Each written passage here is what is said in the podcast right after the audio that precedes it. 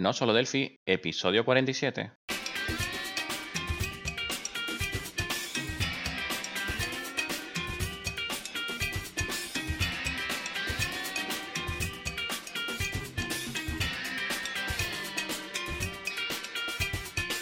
Bienvenidos a nosolodelphi.com, el podcast, el programa donde hablamos entre otras cosas de Delphi. Mi nombre es Johnny Suárez, MVP de Embarcadero en Colombia, y si el internet no se ha caído, al otro lado del charco tenemos a Emilio Pérez, MVP de Embarcadero en España. Hola Emilio, ¿qué tal estás? ¿Qué tal la semana? Buenas Johnny, ¿qué tal? Pues muy bien. La verdad que una semana un poco atípica porque he tenido un día de vacaciones, algo no normal, y, y, bueno, pues también pues muchísimo, muchísimo trabajo y muchísimas novedades eh, generando en no solo Delphi. ¿Y tú, Johnny, qué tal tu semanita? Eh, bien, también, eh, aún todavía con el proyecto de Unigui, que es bastante, bastante largo, y, pero bien, chévere, ahí trabajando con, con el, el proyecto adelante siempre. Yo estoy ahora mismo con, con dos proyectos, uno de ellos también de Unigui, y la verdad me tiene loquísimo el proyecto de Unigui. Sí. Sí, ¿por qué te tiene loquísimo? Sí, te explico. Te explico. Eh, de buenas a primeras, la aplicación deja de funcionar eh, y pone un error de Canvas. Pensamos que es problema de, de algún componente de fuga de memoria o que crece o algo, pero no conseguimos dar con, el problema el mensaje no, no es muy claro, el que, el que nos viene. Y bueno, estamos ahí viendo a ver de dónde vienen los, los tiros. Y nos tiene un bastante, bastante eh, loco. Eh, qué extraño. Bastante extraño, no me ha pasado así algo todavía con, con Unigui así como, como así extraño. Eh, de hecho, siempre he dicho como lo estable que es, ¿no? No sé por qué, qué habrá sido. Sí, no, en este caso, lo que pueden ser de muchas cosas. Puede ser porque hay tres Unigui metidos en el mismo pool de aplicaciones. Eh, puede ser que está intentando escribir en algún sitio, está mal programado porque, por lo que sea, eh, y, y, está intentando varios escribir, porque al final cuando trabajamos con Unigui tenemos que pensar que muchas personas pueden acceder a la vez sí. a los sitios. Entonces, claro, tenemos que tener en cuenta que, que es un sistema multi, multi hilo, ¿no? Sí. Y no siempre se puede escribir en el mismo sitio. Entonces nos da fallo con, con imágenes y no, y no sabemos muy bien qué está ocurriendo. La verdad, es muy, muy, muy extraño. Ah, qué extraño, ¿no? Pues ojalá que en, en sí. encontremos esa, esa solución rápido, porque pues no me hayas comentado, pero pues, pero sí puede ser algo así como con la sincronización, hay que, hay que mm, mirar como por debajo a ver qué puede ser, ¿no? Pues sí, la verdad. Y bueno, eh, la semana también un poco loca por el tema del grupo de WhatsApp que hemos comentado que, hay, donde ya hay más de 50 personas. Y la verdad, muchísimo movimiento, muchísimo, eh, muchísimos comentarios yo ahí también metiendo mi, mi baza para que la gente hable más, etcétera, etcétera. Y la verdad, pues saliendo cosas muy interesantes de, del grupo. Eh, por ejemplo, eh, salió el roadmap de, de Delphi y, la verdad que bueno, y comentándolo entre todos, esas nuevas mejoras, esas cosas que se quieren, que quieren sacar. ¿Qué tal, a, cómo has visto tú este roadmap de Delphi para las futuras versiones que van a salir en breve? Eh, no, pues es muy chévere. Tiene varias cosas que la comunidad está esperando. Por ejemplo, está el tema de Mac a 64 bit, la compilación para 64 bit. Eh, está el tema con, de características nuevas con Delphi. También han modificado o también van a modificar ciertas características en cuanto al tema de licencia. Y es que, por ejemplo, eh, si, si uno llega al máximo de licencias instaladas, ya no creo que eran tres o cinco, algo así, ya lo, lo dejaron, lo van a dejar más grande. La cantidad de, de veces que uno puede instalar eh, o reinstalar el, el ID. Eh, bueno, tiene características pues de compatibilidad con los nuevos temas de Android, más controles nativos de Android, eh, tiene pues más características de FireDAC. Bueno, es el, el, el, el, roadmap pues tiene algunas cosas muy, muy chéveres, ¿no?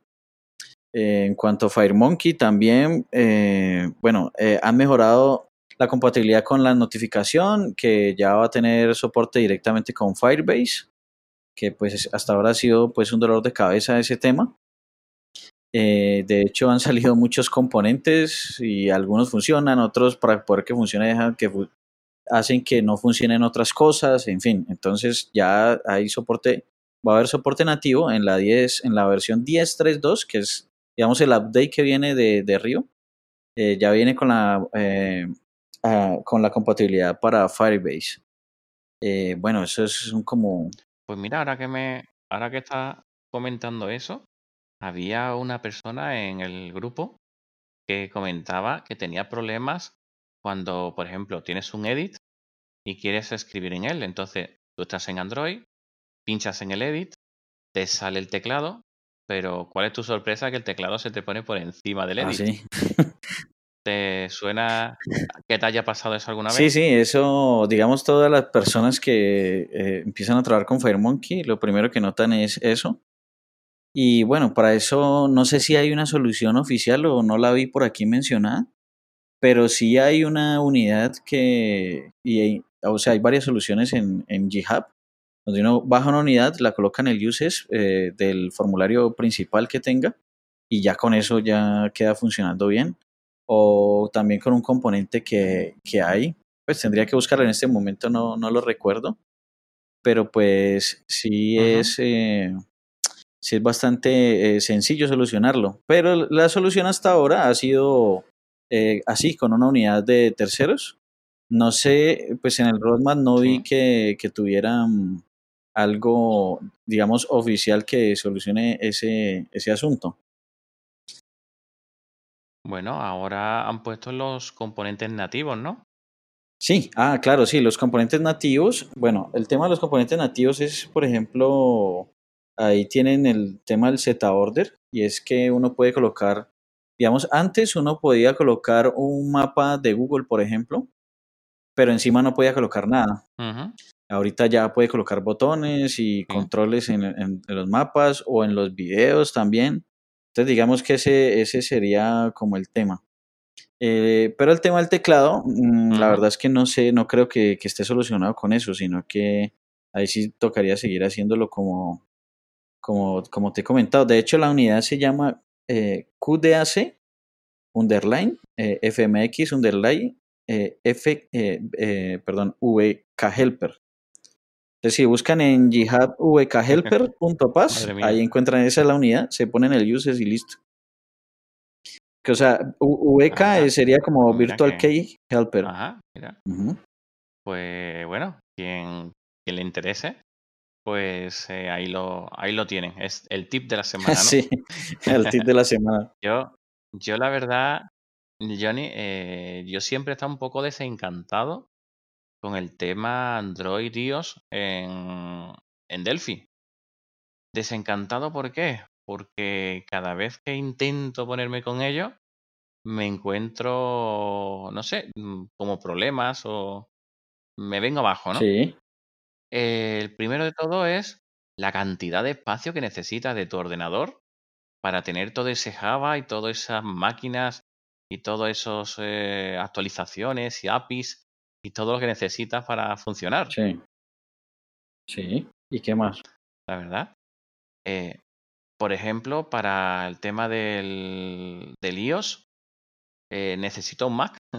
O Ah, sea, sí. sin un Mac no puedo compilar eh, en ello. Bueno, pero eso pasa así, así programas en Swift o, o donde sea, siempre vas a necesitar un Mac, porque ya eso ya es una característica que pide eh, em, Apple como tal, no, no es digamos un tema de Delphi, sino que es de Apple. Sí. Entonces tiene que tener un Mac para poder desplegar la aplicación como tal, si no, no te va a dejar. Pero Sí, sin embargo, por ejemplo, yo tengo un Lazarus eh, y puedo compilar para Linux, para Windows, para diferentes arquitecturas. Eh, sí, pero, sea, pero digamos no puedes, por ejemplo, publicar o firmar esas aplicaciones si no tienes un Mac. No. Entonces, sí, ese es el, ese es, ese es como el asunto, ¿no? Que, que eso debe quedar firmado y Sí. con todas las características. Ajá. Después también, pues, intenté, bueno, con el emulador no me llevo muy bien, el, el emulador de Android. Es muy lento, eh, no, me, no me llevo bien Sí. con el que viene por defecto. Entonces me, me instalo el que tú recomiendas en los cursos Ajá. y la verdad, pues no se lleva bien con, con el Delphi 9. sí, es, es, lo que pasa es que, a ver, cuando lo colocamos en los cursos, eh, teníamos Delphi Tokyo, Sí. ¿cierto? Y eh, Delphi Tokyo era compatible Exacto. con Android 4, 4. Y resulta que el, eh, el emulador, eh, el Nox, para ser más exacto, eh, trabaja con Delphi 4.4, pero en Río cambiaron la, digamos, quitaron el soporte para Android 4.4 y lo dejaron únicamente de Android 5 en adelante. ¿Por qué? Porque Google comenzó a dejar ya en deprecated esa versión 4.4 por temas de seguridad y compatibilidad y en fin. Entonces, entonces digamos, eh, a partir de Río, eh, decidieron dejar de lado esa versión y seguir con la versión 5 en adelante que usa la API 26, creo que es. Sí, la 26. Entonces, Johnny, la tablet que yo tengo con Android, eh, donde hemos hecho mi- mucho desarrollo con Tokio, eh, ¿no puedo poner eh, algo hecho con Río? Eh, no podrías colocar algo hecho con Río, no. Eh, no sería compatible. Porque, eh, En una tablet, en una tablet Android. eh, exacto, si en una tablet Android, si ya los desarrollos hechos en Río no tienen compatibilidad en, en Android 4.4 como tal. No, aunque esté, aunque esté subido a la tienda y demás, Eh, aunque esté, muy. aunque esté subido a la tienda, por ejemplo, es que cuando lo subes a la tienda, eh, la tienda detecta Sí. qué API estás usa- usando. Entonces, eh, la tienda Sí. dice, bueno, este, esta aplicación es compatible con la API 26 en adelante. Y resulta que la API de eh, 4.4 eh, viene siendo como 22 o Ujú. 24 hacia abajo. Entonces, automáticamente la tienda eh, no te va a mostrar la, la aplicación, ¿no? así la busques, no la vas a encontrar. Y si la vas a instalar, digamos, a la fuerza, digamos, coges el APK y lo instalas ahí directamente, pues te va a salir, eh, van a salir problemas de compatibilidad también, o sea, va a cerrar la aplicación inmediatamente. Entonces, sí. Pues qué curioso porque. No, cu- me resulta curioso porque la gran mayoría de las tablets que hay, o sea, yo no creo que sea muy antigua una Galaxy. O sea, o sea no, no, no por antigua, sino porque funciona muy bien la tablet, va muy bien. Y, y yo no sé si esto es eh, porque sea Delphi o porque sea Android o no lo sé, porque bueno, hay muchos juegos y muchas aplicaciones que se van actualizando y están ahí con esas y, tienen que tener la API nueva, ¿no? O no tienen API nueva esos juegos o ese eh, no sé. Tengo la tablet llena de juegos porque la usan los niños. Sí, claro, no, esas API, pues yo me imagino que ellos tendrán que hacer una, eh, como ellos trabajan directamente con, con la API de Java, entonces siguen trabajando con esa API y tendrán que manejar varias versiones de, de la aplicación como tal. Supongo que eso es lo que tienen que hacer para poder que cuando lo suban a la tienda, entonces la tienda siga detectando que es API 22, API 24. Y de todas maneras, digamos, si nosotros queremos compilar para API 24, eh, pues sí toca, lo podemos hacer también, pero toca mover bastantes cosas en Delphi, cosa que se vuelve bastante eh, complejo, ¿no? Es, es bastante complejo mover todo este tema hacia la, digamos, bajarlo de API. O al revés, por ejemplo, coger. Tokio y, y compilar hacia la API 26 con Tokio también es bastante complejo.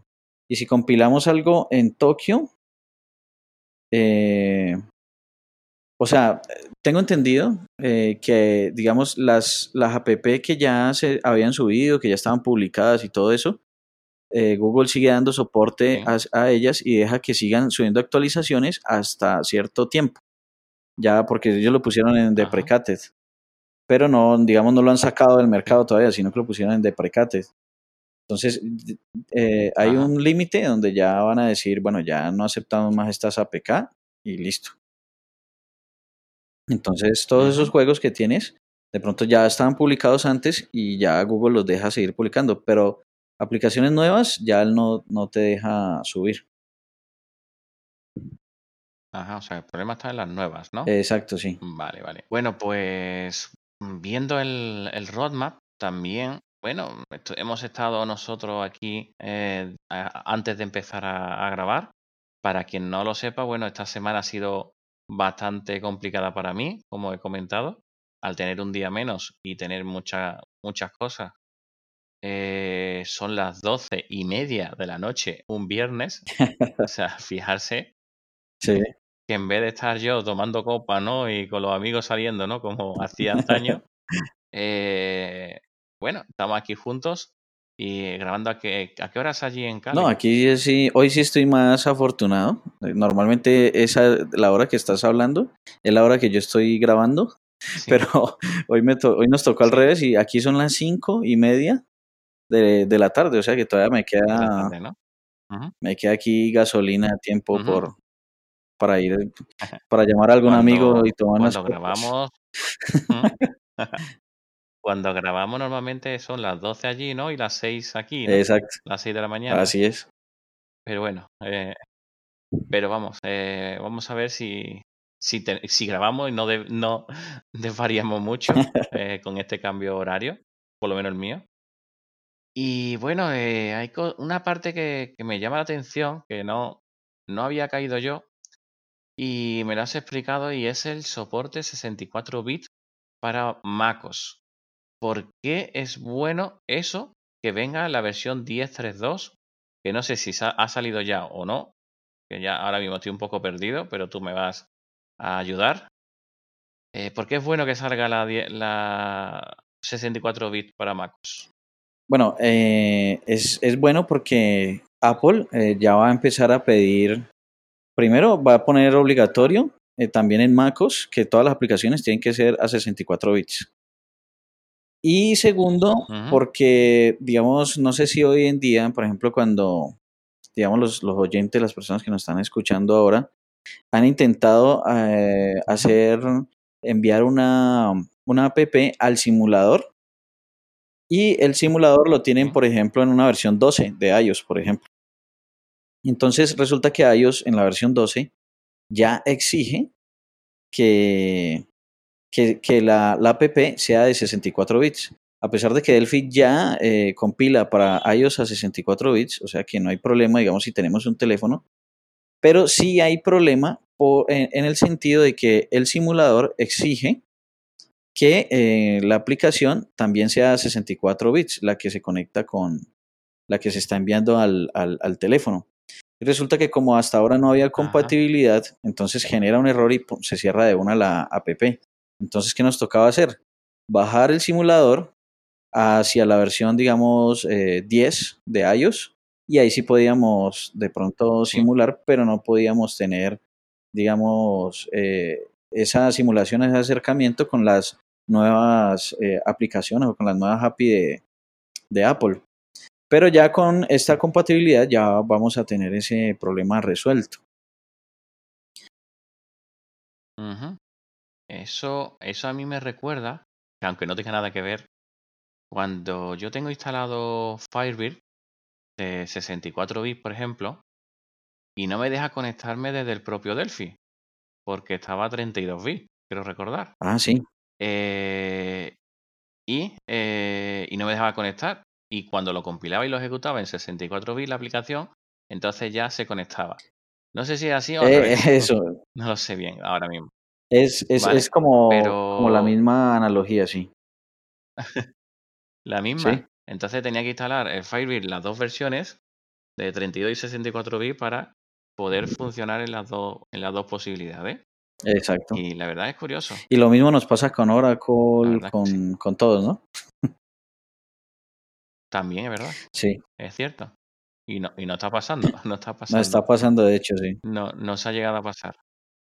No, no ha llegado a pasar en el proyecto. sí. Eh, también, también eh, la, la duda es, ¿ha salido ya la 10.3.2 o no ha salido? No, eh, aún no ha salido. Lo que salió fue el roadmap No ha salido. y lo que estamos hablando es lo que va a salir en la 10.3.2. Pero en el roadmap Vale. también hablan de RAD Studio Personas, ¿no? Que le han puesto personas. Sí, po- eh, tam- también aparece el nombre de RAT Studio Personas, que no sabemos qué significa, y, es la, y entendemos que es la versión que sale a finales del 2019, que sería RAT Studio 10.4. Eh, nos ha chocado porque en otras ocasiones, cuando ponía RAT Studio, por ejemplo, eh, ¿cómo, cómo era? Godzilla, por ejemplo. Godzilla Godzilla uno sabía que era Tokio. era Carnival, Carnival uno sabía que era Río. pero personas, ¿qué significa? Mm, A ver si entre los oyentes nos pueden decir personas si es México, si es Madrid, si es eh, Lima, si es, mm, no sé, Buenos Aires, no sé. Cali, Cali, sí, de pronto, sí, de pronto va a salir Se- Se- Sevilla, Sevilla, ¿no? Sevilla también. Studio Sevilla, sí. A lo mejor persona viene de Sevilla, ¿eh? A lo mejor persona viene de Sevilla, quién sabe. A lo mejor sí. Aquí, aquí la- las relaciones con personas y demás siempre, bueno, Sevilla, Andalucía en general, el sur, el sur de España, pues somos muy, bueno, igual que, que sería allí en Cali, supongo. Sí. O, Eh, no, no nos diferencia mucho. sí, puede ser, o, o Bogotá, no sé. Bueno, ese, ese es un, eh, pues no se sabe, no se sabe. Ese- esta, esta vez sí es un misterio, ¿no? Sí, para mí sí. Eh, no sé si alguien lo tiene muy claro, pero para nosotros dos sigue siendo un misterio qué significa eso de Rat Studio Personas. Bueno, pues eso es lo que sale ahora, la 10.3.2, no la 10.4, la 10.3.2 sale ahora a mediados 2019, ¿no? Con esa, ese MacOS 64 bit, con esas mejoras de la herramienta de RAS Server, con nuevos templates o plantillas para mejorar la experiencia de usuario, la interfaz de usuario de FireMonkey, eh, mejoras en la experiencia de usuario también, el tema de la licencia. Eh, también no voy a dejar de atrás C++, ¿no? También tiene algunas mejoras, como por ejemplo soporte a C++ 17. Eh, también e- en temas de calidad, por ejemplo, la VCL de alto DPI, eh, ya supongo que será para los monitores 4K, lo, lo, lo- estarán mejorando. Mejoras en la velocidad de la RTL. Eh, pero también hay cosas que viene la 10.4, que está esperándose, y que sale a finales de 2019. Esto es lo que siempre digo que, que bueno, eh, Delphi es un, bueno, Delphi, RAT Studio, eh, Delphi C++, es una herramienta que está muy viva, que está teniendo muchas mejoras. Algunas veces lo hacen mejor, otras veces lo hacen peor, ¿vale? Pero eh, se está trabajando muchísimo en que esto funcione y que esto mejore. Por ejemplo, ¿qué mejoras quieren hacer? Pues Android para 64 bits, el soporte para Android, Sí.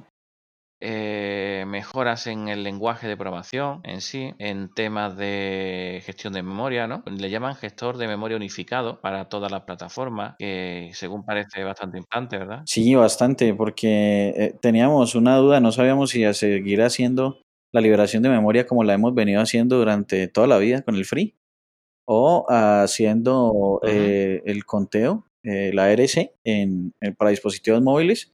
Entonces con esto lo que van a hacer es como unificar todo, no sé, no sé cómo irá a quedar, pero lo van a unificar todo para que utilicemos una sola forma, ya sea en desktop o en móviles o donde sea, y para que sea una sola forma de, liberar memoria. Exacto.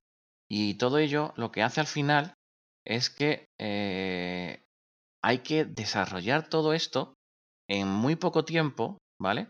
Porque muchos no lo sabrán, pero eh, si cada seis meses sale una versión, eh, la versión que saldrá en- a finales de 2019, a mediados, o sea, si sale a final en diciembre, por ejemplo, en septiembre ya está, ya hay una versión para probar, para testing, ¿me comprendes? Así es.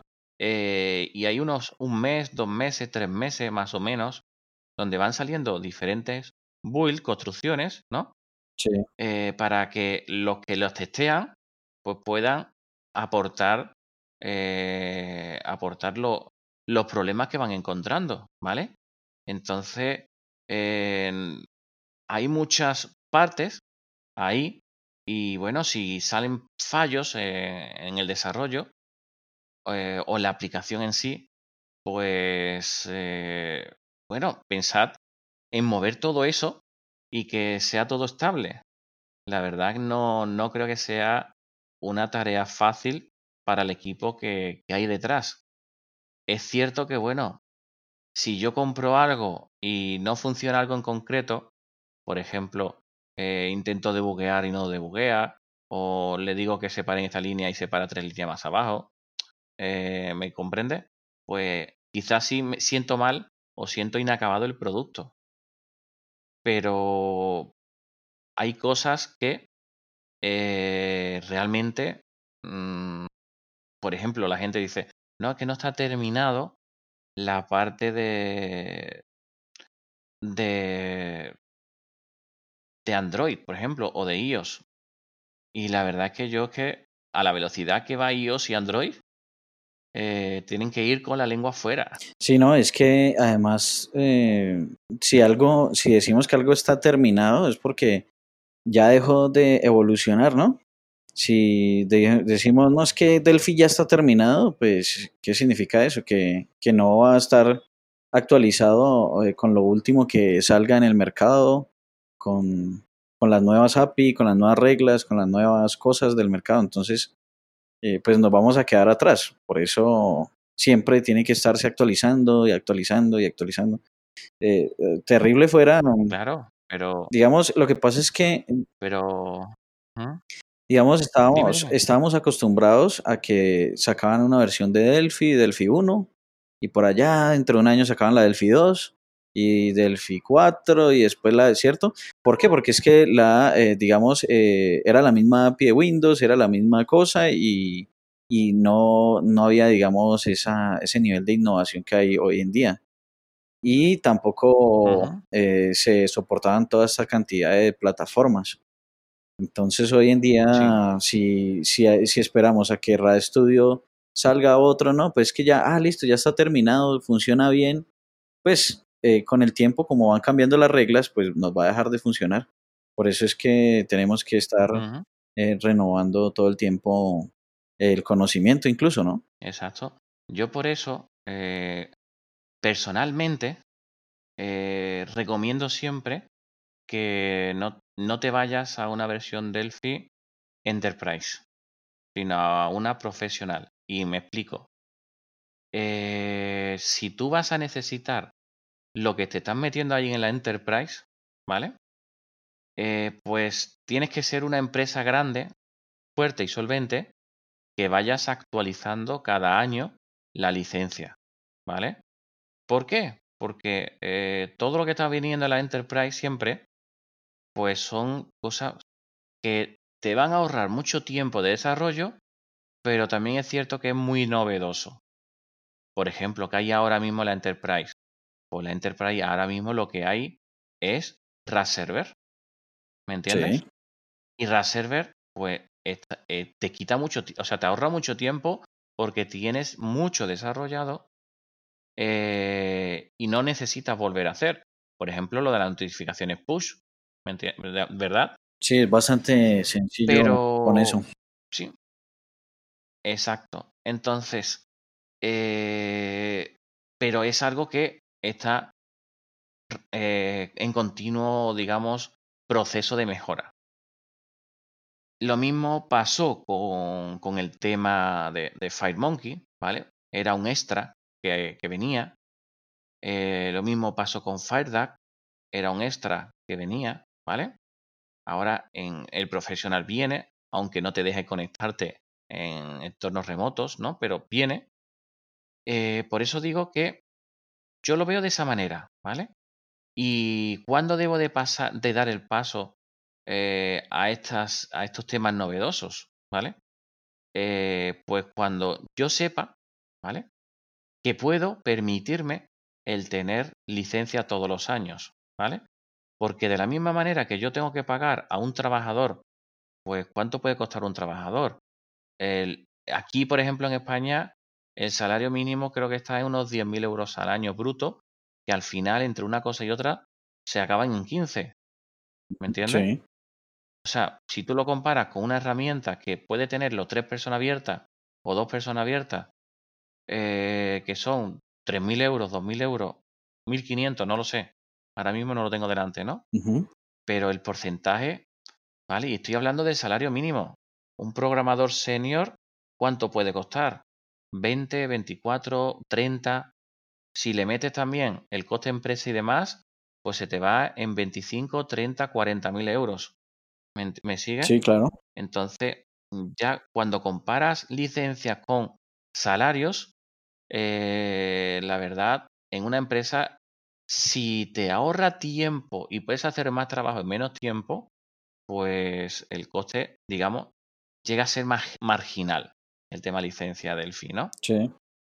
Eh, todo esto lo uno a que eh, hay muchísimas empresas que siguen con Delphi 7, con Delphi 5, con Delphi XE7, con Delphi Tokyo. O sea, que no necesitamos lo último de lo último para, para nuestros desarrollos.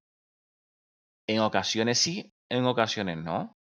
Sí. ¿Me, me entiendes? Sí, claro, es un tema a evaluar ahí. De, de cada quien, ¿no? Cada quien. Entonces, ¿Mm? claro. Entonces, como tienes una licencia que tú vas renovando cuando quieres, entonces, ahora me conviene, pues estoy un año. Que no me conviene renovar y estoy un año sin la renovación, pues bueno, me paso ese año sin tener esas actualizaciones y cuando me convenga, entonces ya cojo la actualización que ya se tendré yo que ir a una empresa que sea eh, interesante, ¿no? Y que sea capaz de darme una buena oferta, porque al no renovar, pues puede ser que pierda esos beneficios de la renovación, ¿vale? Que no lo sé, pero puede ser, ¿no? Sí. Entonces, como podéis observar, eh, lo, que, lo que hay que conseguir es tener bien claro qué herramienta es la que voy a necesitar y para qué, ¿vale? Porque yo puedo cambiar de coche, o sea, yo compro un coche y ¿qué voy a cambiar cada año de coche? Si lo tuviera de alquiler, sí, ¿verdad? Sí. ¿Vale? De alquiler cada tres años te los cambian. Pues me voy de alquiler. Pero si compro uno, ¿cuánto tiempo voy a tenerlo? ¿Vale? Pues todo lo que me aguante. Y cuando ya quiera cambiarlo por, por, por el tema de él, eh, por ejemplo, aquí a partir de 2020 o no sé cuándo, nos van a poner trabas por todos lados por el gasoil. ¿Me entiendes? Sí. Entonces, claro, eh, a partir de 2020, pues mucha gente con gasoil dirá, pues mira, me voy a cambiar de coche. ¿Me, ¿me entiendes, verdad? Sí, claro. Pues pasará lo mismo con Delphi. Es decir, si tú quieres programar para iOS y Android, pues tendrás que irte a las últimas versiones. Porque tienen las mejoras, tienen todo. Si quieres RAS Server, tendrás que irte a las últimas versiones, porque tiene todo eso. Entonces tendrás que saber que vas a necesitar eso. Luego, como vas a necesitar eso, tendrás que eh, tenerlo dentro de tu cuenta de resultados, de tus gastos, de tus costes, de, empresa, de los presupuestos que tú ofreces, etcétera, etcétera, ¿no? Entonces, eh, hay, son cosas que hay que tener en cuenta. Pero claro, cuando somos autónomos, eh, nos gusta tener lo último, ¿verdad? Sí. Porque, bueno, eh, quiero ofrecer lo mejor a mis clientes, quiero darle lo último, etcétera, etcétera, ¿no? Pero caemos en ese error. Es decir, si yo quiero probar lo último, Johnny, te pongo, te pongo a ti en situación. Si tú quieres probar lo último, ¿tú qué harías? No, pues descargo el trial y, o, o descargo la versión gratuita. Y Exacto. Y la community. Y listo. Y listo. Y listo. O sea, mm, realmente la versión community tienes que pagar si tú vas a ganar dinero con ella. Pero si tú estás ganando dinero con otra versión, pues lo único que estás es probando y, punto. O sea, tienes tus días, tu trial o tienes tu community y la puedes utilizar. ¿vale? Nadie te va a poner trabas por utilizarla para probar. Otra cosa es que tú subas a la aplicación Android o que tú compiles y se lo ponga a los clientes.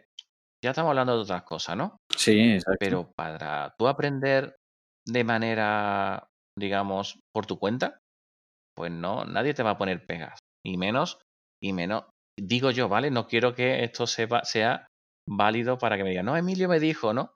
Nada, pero no creo que ni Embarcadero ni ninguna empresa con dos dedos de frente te vaya a poner eh, problemas para que tú aprendas a manejar su herramienta. Porque si tú aprendes a manejar su herramienta, te gusta y la quieres, se lo vas a comprar. O sea, eh, esa es la potencia que tiene una versión community. Sí, claro, por eso fue que, la, que decidieron abrir ese tema, ¿no? Exacto. Entonces, bueno, creo que estamos desvariando mucho el, el, objetivo que era el de Android, ¿vale? Esa espinita clavada que tengo cada vez que intento montar mis primeras aplicaciones de Android. Y, y mira que hemos hecho muchas cosas, ¿no? Pero aquí el especialista eres tú, no, no yo. Yo soy más de Delphi MVC Framework, de Web Service, etcétera, etcétera, ¿no? Sí. Pero mm, yo sigo pensando, o sea, sí, me sigue pasando, como comentaban hoy, de... Eh, me da la impresión que eso era más estable eh, FireMonkey antes de Río que después de Río. Mm, bueno. tienes esa misma apreciación o dirías que no? Pues en las primeras versiones de Río, con las primeras versiones de Río sí, pero luego de que salió el update 10, el, el segundo update, el, el, primer update, perdón. Sí. Eh, sí mejoraron bastantes cosas. Eh, tenían unos temas allí con Rat Server que estaban funcionando muy extraño, pero ya mejoraron. Y es que resulta que separaron muchas funciones en otras unidades, entonces hicieron bastantes cambios, incluso de performance, en, el resultado final de las aplicaciones, en, la RTI, en el RTL. Entonces eh, cambiaron también muchas cosas en RTTI. Eh, entonces todo ese, ese, ese tema, pues dio, digamos, el asunto es que si tú coges una aplicación vieja y la abres directamente en Río, en la última versión, entonces, todos esos cambios eh, no van a, digamos, a abrirse directamente. Entonces, si no, se va a ver afectado, digamos, el proyecto. Entonces, digamos, para evitarnos tanta cosa y tener que mover tanta vuelta, lo que podemos hacer es abrir un proyecto nuevo en blanco y, y coger las unidades del proyecto viejo y traerlas hacia el proyecto nuevo en blanco para no tener que arrastrar con, con las configuraciones que venían antes. Entonces, con 10.3.1 eh, ya eh, mejoró bastante ese tema. Con la 10.3 solita sí habían bastantes inconvenientes. Eh, de hecho, en la 10.3.1 mejoraron el uso de light binding, aunque pues digamos eso lo van a lo piensan rediseñar en la 10.4 porque pues cuando el cliente tiene light binding eh, pues si el performance no es muy bueno. Entonces sí van a eh, mejorar eso, pero en tiempo de diseño sí mejoraron eso en la 10.3.1. Entonces es como una cuestión allí de, de, coger y, toda la aplicación, coger todas las unidades y volverlas a montar en un nuevo proyecto para que no arrastremos con, con esas configuraciones anteriores. Sí, pero un proyecto que sea grande, madre mía. Eh, bueno, que es que lo que pasa es que un proyecto grande en, en Android, ¿cómo se, es un proyecto grande? Entonces lo podemos, mm, digamos que, que, que, es, hay que definir grande ahí en ese, en ese sentido, ¿no? Sí. Y bueno, que tenga, no sé, 60, 70 unidades, 80, 100. Eh, no, pues ahí, digamos, un proyecto de esos para una aplicación móvil, pues es demasiado grande, ¿no? Es, no, no sé cómo, porque una aplicación móvil, digamos, son como más específicas. Entonces, bueno, yo quiero que esta aplicación haga esto, esto, esto. Y si ya quiere que haga muchas más cosas, pues se hace otra aplicación. Eh, pues pienso que es así, ¿no? No, sin tanto, sin tantas unidades. Sí, la verdad que una buena, una buena vara de, de medir, ¿no? La verdad que sí. Sí. Bueno, pues ¿te queda algo más de FireMonkey, de Android, de iOS y demás en el tintero? No, pues eh, se me quedaba algo aquí el roadmap. Eh, en el roadmap hablan de... Sí, cuéntame.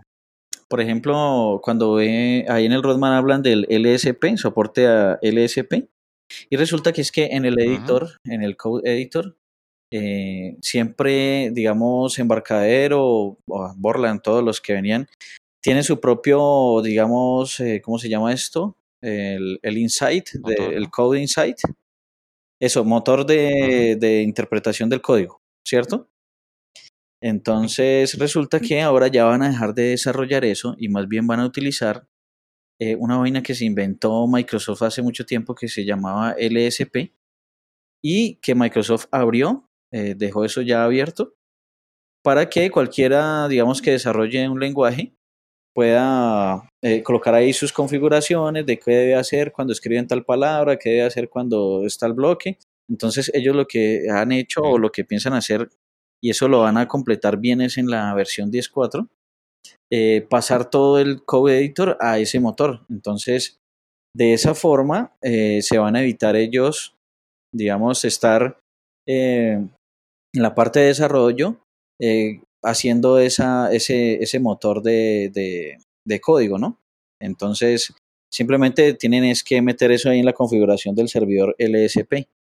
Y un servidor LSP no quiere decir pues que, es que eso va a estar en internet, aunque puede que sí, pero digamos un servidor LSP puede ser alguna cosa que venga allí, un ejecutable, un servidorcito que venga ahí con, con el ID. Y después eh, también se puede sincronizar desde internet, bueno, en fin. Pero, pero no quiere decir pues que ah, va a ser más lento porque entonces se va a conectar a internet, no, sino que eso es como un servidor local. Eh, que por ahí vi que tenían como esa duda, entonces por eso la, la comento. Vale. Perfecto, pues como podéis ver, eh, pensábamos hacer un podcast cortito y se nos está yendo el tiempo mucho más de, de lo que pensábamos, ¿verdad? Sí, ya te va a amanecer allá. Queríamos, ir a, queríamos hacer algo cortito de 10, 15 minutos, eh, explicando un poco nuestra experiencia y vamos por 40 minutos, ¿no? Así pues, Johnny, eh, vamos a dejar un poquito para el siguiente episodio. Sí. Eh, contar, que no lo he dicho, parte publicidad, ¿no? Eh, somos ya 10 suscriptores en no solo delphi.com, ¿vale? Así pues, si queréis apuntarse, no solo delphi.com barra registrar o, o, registro, bueno, lo tenéis ahí en la propia página web, ¿vale? Arriba pone suscribirse y una de las opciones para ser suscriptor pues tenemos la opción de gratuita que es para ser socio, pero la de pago es para ser suscriptor, ¿no? Y con diferentes, con diferentes precios, ¿no? Eh, simplemente con, aunque sea la más económica, pues ya te conviertes en suscriptor, ¿no? Bueno, ¿por qué es importante ser suscriptor en No Solo Delphi? Bueno, porque eh, según el número de suscriptores que seamos, vamos a ir creando cosas que sean útiles para los suscriptores, ¿de acuerdo? no solamente tener cursos y acceder a ellos, sino pedir tipo de pedir cursos eh, en específico para que nosotros lo hagamos y lo tendréis. Pero lo que estamos haciendo es una especie como de crowdfunding, que lo que significa son pues recompensas cuando lleguemos a un número de suscriptores en concreto, ¿no? Y ahora la primera de todas es cuando el primer hito va a ser cuando seamos 20 suscriptores. ¿Cuál va a ser ese hito? pues vamos a crear una sección de profesionales de Delphi. ¿Vale? ¿Qué te parece, Johnny? Esto ya lo estuvimos hablando, pero ¿crees que sería útil o es una, algo que a mí se me ha metido la cabeza y no va a servir para nada? No, yo creo que sí sería útil porque pues el mercado ahorita laboral se está moviendo bastante, se ha reactivado. El tema de que están necesitando programadores Delphi en todas partes, Muchos freelancers están necesitando también apoyo. Eh, muchas empresas quieren eh, actualizar su sistema, otros quieren mantener el sistema que tienen. Entonces me parece bastante útil en este momento. Aquí en el último mes, además de nosotros que hemos estado buscando, eh, hay otras dos empresas en Sevilla buscando profesionales y, y, que no lo encuentran. Y muchas de las veces se externaliza ese, ese, ese proyecto, ¿no? Entonces, de la misma manera que en el Club Delphi os podéis poner y decir, pues quiero trabajar de Delphi, este es mi currículum o este es mi sitio, ¿no? Pues esto quiero que sea, eh, que sea un directorio de profesionales en el cual aparecéis y que mm, al final sois más de 100 o 200 personas los que escucháis este podcast. O sea, eh, salir en ese directorio, pues yo considero que puede ser bastante eh, positivo. ¿Qué necesitas para salir en ese directorio? Estar suscrito. ¿Vale? Simplemente. ¿Quiere decir que cuando te borres, estoy un mes y me borro, te vamos a quitar? No, eso no significa eso. ¿Vale? Sino que dentro de tu mes de suscripción, pues nosotros pues te, te, añadimos o te enviamos un formulario para que te añadas al, a esta sección, ¿vale? Entonces, me, nos parece algo pues súper positivo para que sea un sitio de búsqueda de profesionales Delphi que la verdad están bastante eh, necesitados en, mucha, en muchísimas empresas. Sí, exacto. Y además, por ejemplo, hay gente, eh, o sea, esta sección me parece interesante porque hay muchas personas que tienen mucho conocimiento, pero que de pronto no participan en las comunidades, en los foros, así, pero sí quisieran tener eh, su ficha, eh, digamos, laboral en alguna parte para que sean vistos. Entonces, por eso también es como importante una sección de estas en, en el habla hispana, sobre todo, porque digamos, en los demás idiomas puede que hayan cosas así parecidas, pero ¿quién va a buscar por allá de, nos, de, nuestro idioma, ¿no? Una, algo muy parecido existía eh, que se llama Infolancer. En, España era Infolancer, no sé si fuera lo hay. Y eh, tú ponías lo que tú sabías y demás, tu experiencia, tu precio hora, lo que sea, eh, tu página web y demás. Y las empresas te contactaban, ¿vale? Por ser tú un profesional y estabas lo que estabas ofreciendo al resto de personas, ¿no? Sí. Pues,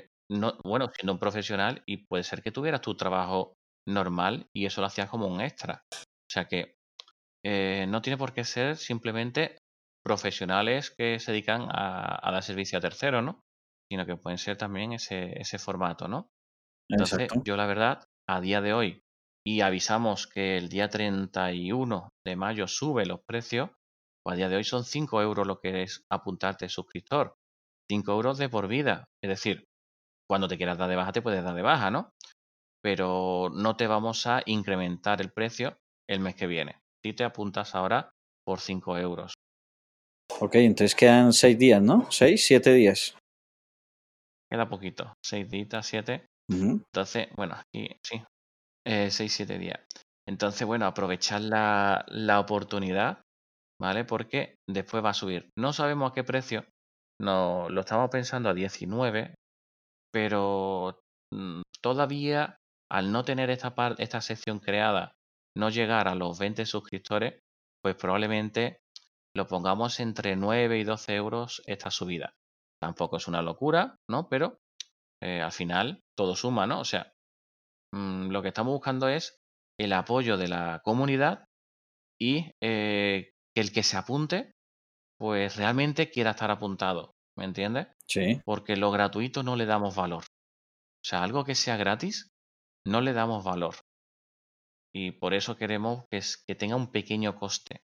¿Vale? O sea, un programador que le llamen estando en esa sección de profesionales, bueno, pues gana no solamente los 5 euros, o sea, esos 5 euros es calderilla al lado de lo que pueden llegar a ganar, ¿no? Sí, es cierto. Entonces, eh, piensa en lo importante que puede llegar a ser que consigamos crear estos objetivos, ¿vale? Entonces, el primero sería este. Y teníamos otros objetivos por ahí en mente que eh, poco a poco iremos diciendo. Ya dijimos uno, ¿cuánto? En el podcast anterior, pero ahí tenemos también el tema de la revista, de no solo Delphi, a ver si la sacamos o no. Estamos buscando apoyos. Eh, también tenemos el tema la sección de, trucos. sección de trucos, ¿vale? Donde, y, ah, y, no solo de trucos, sino de enlace y demás, eh, y, esta y esta sección queremos que mm, darle una vuelta de tuerca o, nuestra forma de pensar donde podamos poner el truco en sí eh, o, la, o, la, página web en sí y después poner una explicación nuestra, un resumen, unos comentarios sobre qué pensamos de esa página, por qué es bueno acceder y no. Claro, esa, esa parte es la que más valor puede llegar a tener, pues será para, todavía no sabemos si suscriptores o socios, ¿vale? Pero mm, que sepáis un poco hacia lo que queremos conseguir, ¿vale? Queremos conseguir que, que este podcast, no solamente el podcast, sino lo que estamos haciendo en la comunidad Delphi, sea sostenible. Y para ello necesitamos, por lo menos, que se pueda conseguir un sueldo para que esto no se deje, ¿vale? Y bueno, Johnny, eh, nada, con esto nos despedimos del episodio de hoy. Muchísimas gracias por darle al me gusta, por, dar, por compartirlo, por escribir comentarios, por ponernos cinco estrellas en iTunes, bueno, por simplemente por estar ahí, por escucharnos. Listo, lo mismo. Entonces, eh, muchas gracias a todos. Eh, nos vemos ya en el episodio que viene.